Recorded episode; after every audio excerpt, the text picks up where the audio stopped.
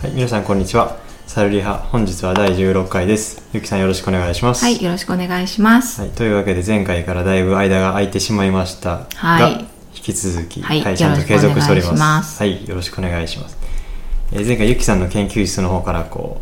うゲリラ的にお送りしてきましたけど、 はいはい今日はまたいつもの収録場所に戻りまして、はい、えやっていきたいと思いでますねはい、筋肉シリーズはい、続できますね。はいはい、今日取り上げる筋肉は今日は僧帽筋に行きたいと思います。はいそうですね、はい、非常に有名な筋肉でございますが、僧帽筋はい、よく肩こりとかで痛いとかってね。ですね肩こりの原因になる筋肉です言ねいますよねそうそうそうはいはいじゃあちょっとこの僧帽筋については解い説の方、ゆきさんの方からまずはお願いしますはい。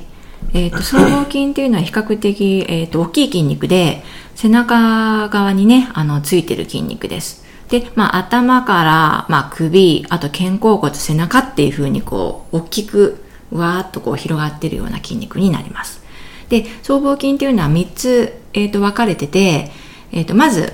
上ね、あの、頭の方にある上部繊維。で2番目に中部繊維で3つ目下部繊維っていう風に上から上部中部下部っていう風に分かれてます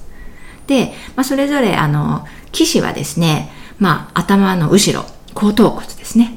そことか、まあ、後靭帯とかあと頸椎の7番目と,、えー、と胸椎の1から12番目の極突起が、まあ、騎士になって、まあ、それぞれ停止っていうのは、上部繊維、中部繊維、下部繊維の順番に言うと、えっと、まず上部繊維がね、鎖骨外側、まあ、2分の1とかって言われますけど、鎖骨についてる。で、中部繊維は、えっと、肩峰についてる。で、下部繊維っていうのは肩甲極についてる。っていうふうにね、あの、停止が、あの、示されてます。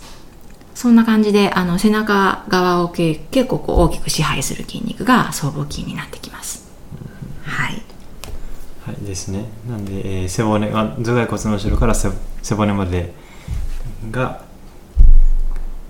騎士で停止がまあ肩甲骨とか鎖骨の外側につくということですね、そうそう。なんかこう外観的に言ったらこう右と左の僧帽筋を絵に描いたらこうちょうどひし形みたいあ、なそ感うじになりそまうすね。そうそう。ひし形みたいな感じですよね。ですね。はいはいそれがまあ背背中の中方ににドーンとドンとこうついてるるっていう感じイメージででしょす。うかね。はい。はいはい。で、まあ、動きもね、結構大事になってくるんですけど、上部繊維が、あの、収縮するとですね、あの、肩甲骨がね、こう、挙上するような動きができます。肩をすぼめるみたいな肩をすぼめる。はい。動きですね。はい、で中部繊維が動くと,、えー、と肩甲骨をこう内転させる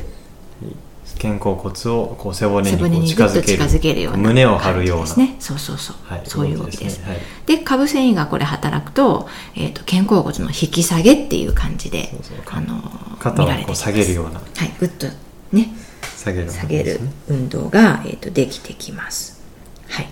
あ、それがね代表的な作用になってきますはい。はいということですね。まあ神経支配としては、えー副神経っていう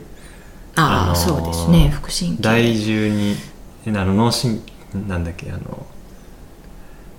脳から出る神経ですね。はいはいはい脳神脳経神経あの嗅いでみる動く嗅いでみる動車くの道の外とでかっすてね覚えますけどねだから、うんうんまあ言うたらこう脊髄損傷をしても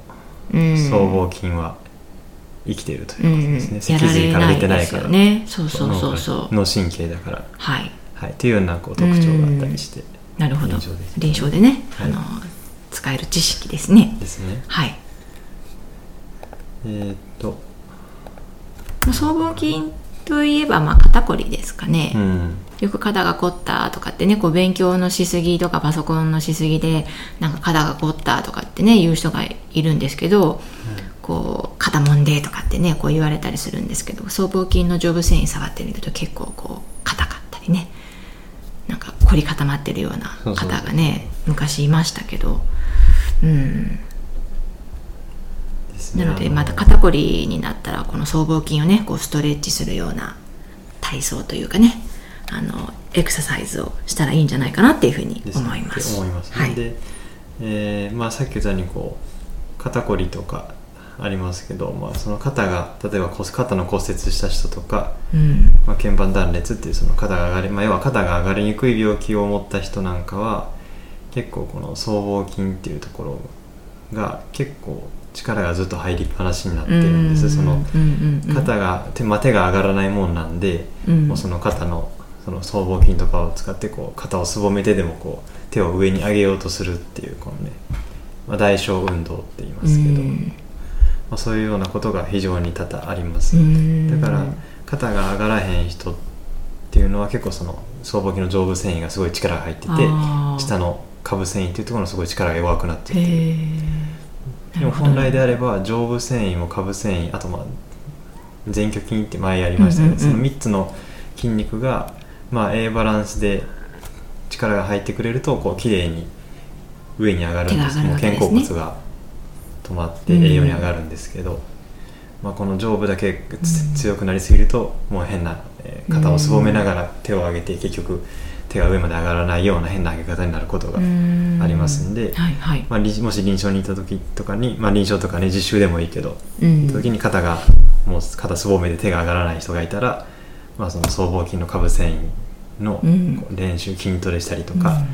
まあいろいろ方法ありますけど、まあ、そういうのをししてみてもいいんじゃないかなと思います。そうですね役に立ちますね、はい臨床場面でもワンポイントアドバイスはい的なはい感じで、ありがとうございますはい、はいいいですかねじゃあはいはいサルリハ今日は第16回僧帽筋でしたヒロさんありがとうございましたありがとうございました。